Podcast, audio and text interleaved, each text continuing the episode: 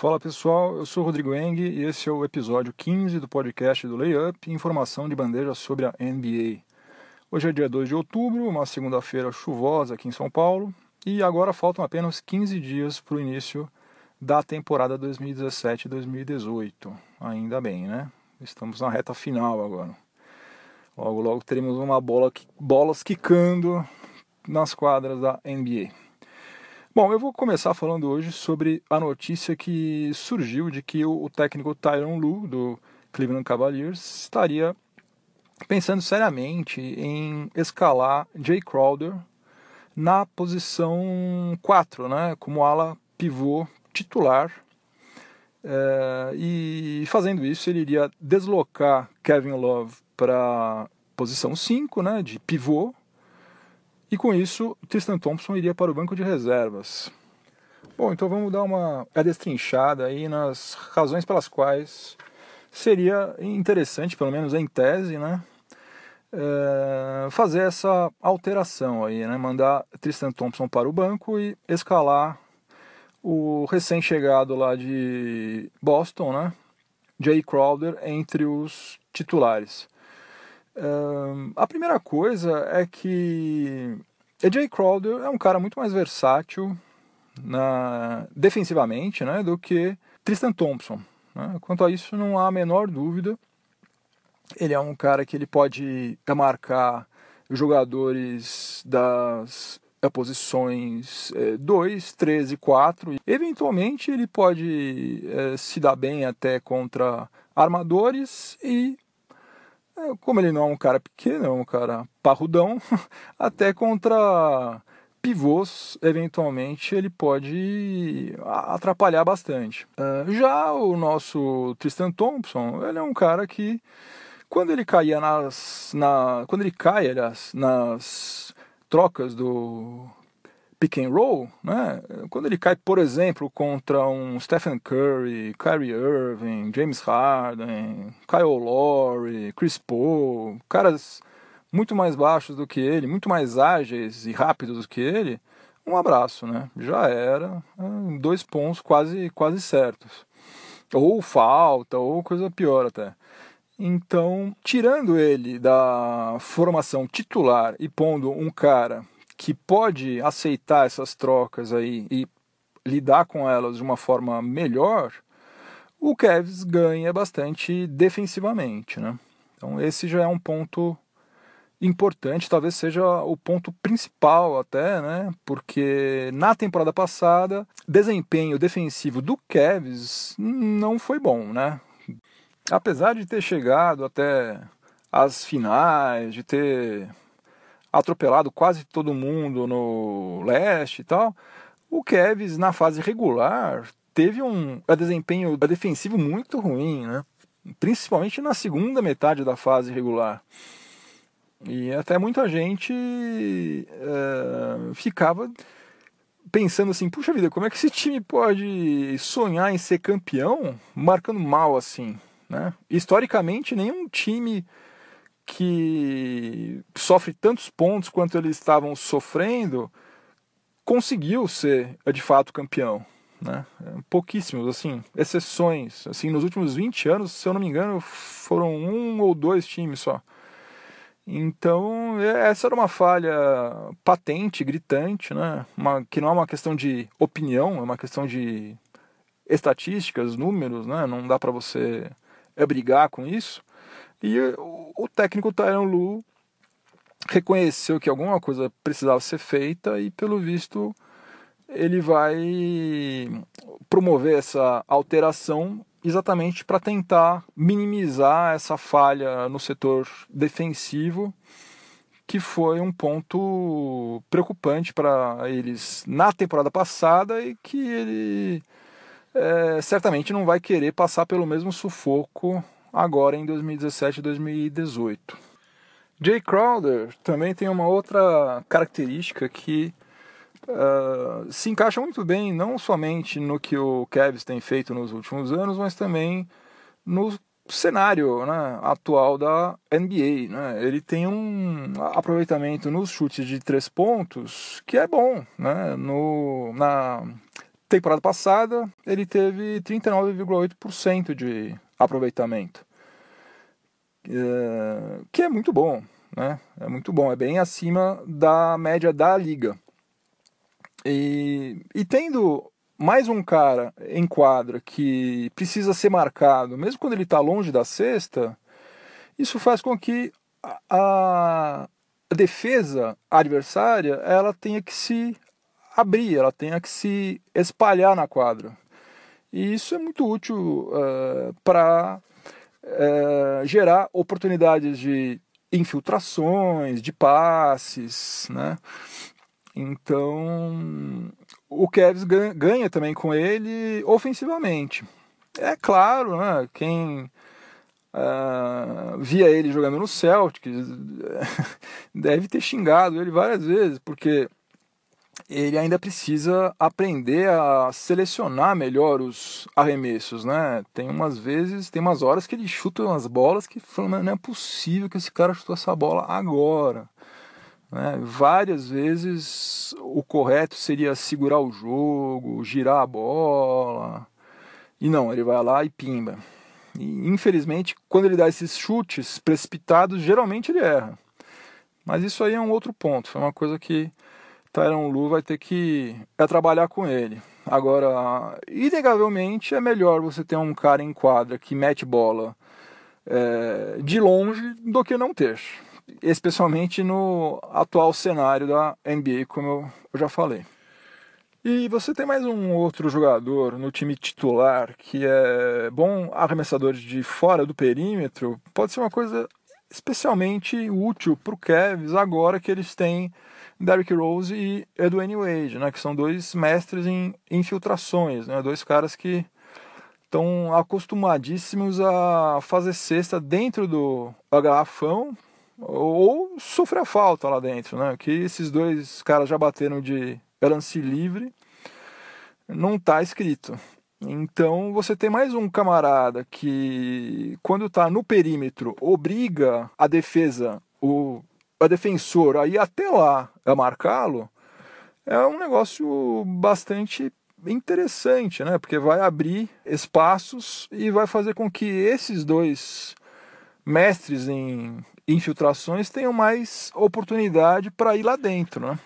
E talvez a cereja do bolo dessa alteração seja o fato de que a segunda unidade do Cavs vai ficar sensivelmente mais forte com Tristan Thompson, né? Eles já têm o Kyle Korver, já tem J.R. Smith. Se você pensar esses três aí, só esses três já são três jogadores que seriam titulares em várias franquias por aí. Então, eles vão ter um time reserva de respeito. E aliás, uma das grandes queixas de quem torce para o Cavs é o fato de que o time reserva nunca consegue segurar a onda, né? LeBron James é, tem um preparo físico descomunal, o cara é um monstro, mas ele não pode jogar 48 minutos. E geralmente quando ele vai para o banco, a coisa desanda, né? Então se eles conseguirem colocar em quadra uma segunda unidade que segure o jogo, já vai ser sensacional para eles, né? Então isso aí vai ser uma coisa bacana. E só para fechar esse assunto aí, é, é interessante que agora, se isso tudo der certo, né, gente? Isso aí a gente não teve nenhum jogo sequer ainda. Eu tô falando sobre isso tudo, mas não teve nenhum jogo sequer ainda com essa formação. Mas se tudo isso acontecer de fato, vai ser bacana porque o o Cavs vai finalmente usar as mesmas armas que o Golden State Warriors tem usado nos últimos anos, né? Vai ser small ball contra small ball.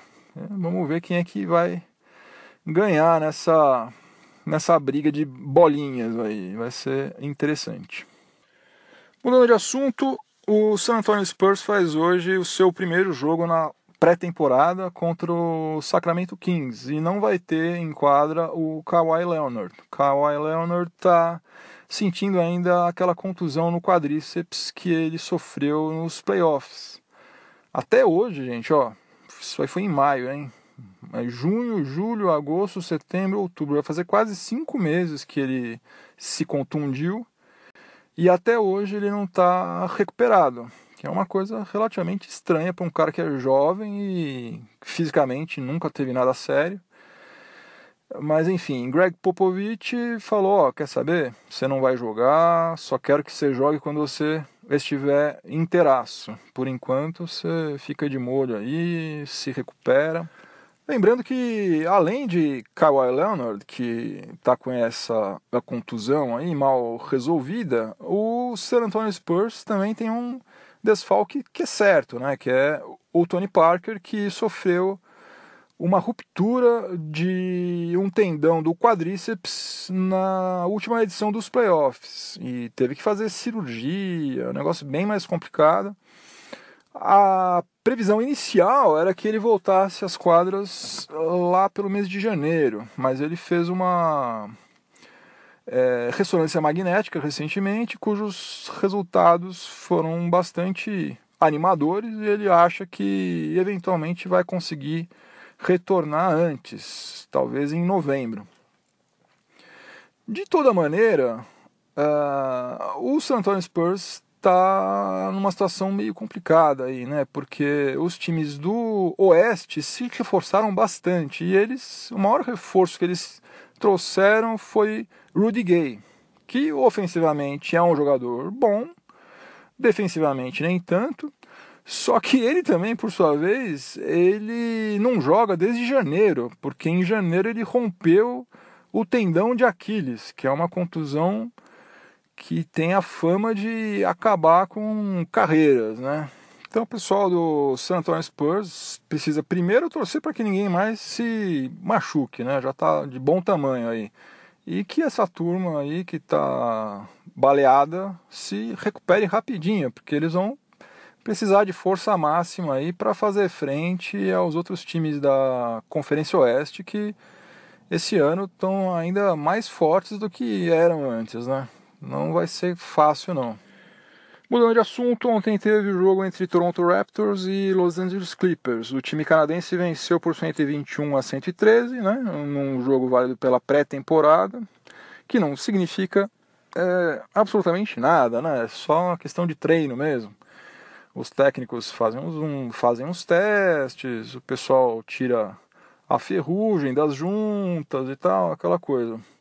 Mas para um jogador, pelo menos, era uma partida importante, né? Para o nosso Bruno Caboclo, porque ele teve a oportunidade de ficar em quadra durante 20 minutos. E, e, ele é um cara que ele precisa provar que ele tem condições de atuar de igual para igual com outros atletas da NBA, né? Porque até agora ele jogou, jogar, jogar mesmo, ele jogou só na D-League, né? Na NBA ele atuou em pouquíssimas partidas e, sei lá, durante um minuto, dois minutos, coisa assim. Então esse jogo para ele era um jogo importante, né? Agora, infelizmente, ele não foi bem. Ele marcou apenas seis pontos, cometeu quatro turnovers, pegou três rebotes e fez uma assistência. Esses seis pontos que ele fez foram em arremessos de três pontos. Ao todo, ele fez oito arremessos de quadra, sendo que desses oito, sete foram de três pontos e apenas dois caíram. Então, infelizmente, é uma performance é, muito fraquinha, né? Para alguém que está precisando mostrar serviço, foi fraquinha. Vamos aguardar os próximos capítulos aí, torcendo por ele, mas por enquanto a coisa não anda muito bem para o nosso conterrâneo Bruno Caboclo. Uma notícia muito triste, né, que é o falecimento do pai do Yannis Antetokounmpo, o Sr. Charles Antetokounmpo, Estava lá em Milwaukee, sofreu um infarto fulminante e faleceu aos 54 anos de idade. Deixou a esposa e cinco filhos, né? O, o Yannis Antetokounmpo e mais quatro filhos. É uma coisa muito triste, né? Muito jovem, né? Atualmente 54 anos para os padrões atuais, com todo o avanço que teve na saúde, né? Nos cuidados médicos e tal, a pessoa falecer aos 54 anos de idade é muito novo, muito cedo. Ah, muito triste, né? Quem já perdeu o pai sabe como isso pode afetar a sua vida, pode balançar. Vamos torcer para que ele não é, não sofra é, mais do que o necessário, né? Um pouco de sofrimento vai ter, não tem jeito. Isso aí faz parte da vida, mas vamos torcer que não, não vire uma bola de neve, isso não atrapalhe o desempenho dele, né, a evolução dele, porque certamente é um dos grandes ídolos que a gente vai ver jogando nos próximos 10, 15 anos. Força então para o Greek Freak, o Yannis Antetokounmpo. Antes de eu dizer tchau, um aviso. Eu deixei publicado lá no layup.com.br o calendário completo de todas as partidas que serão transmitidas ao vivo, tanto pela ESPN quanto pelo Sport TV.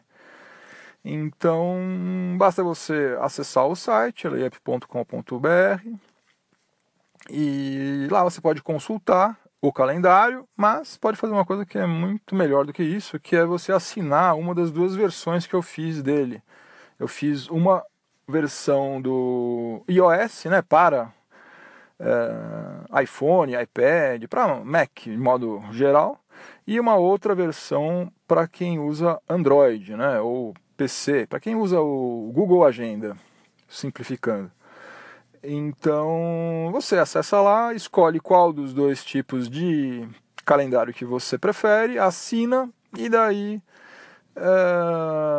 todos os jogos vão ser importados para sua agenda pessoal e daí você pode consultar no seu smartphone rapidamente, facilmente, quais jogos que vai ter naquele dia.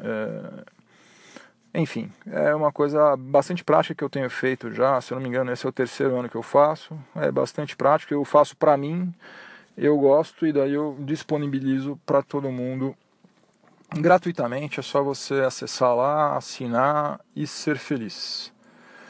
É isso, pessoal. Eu vou ficando por aqui. Quinta-feira tem mais. Um abração para todo mundo. Tchau, tchau.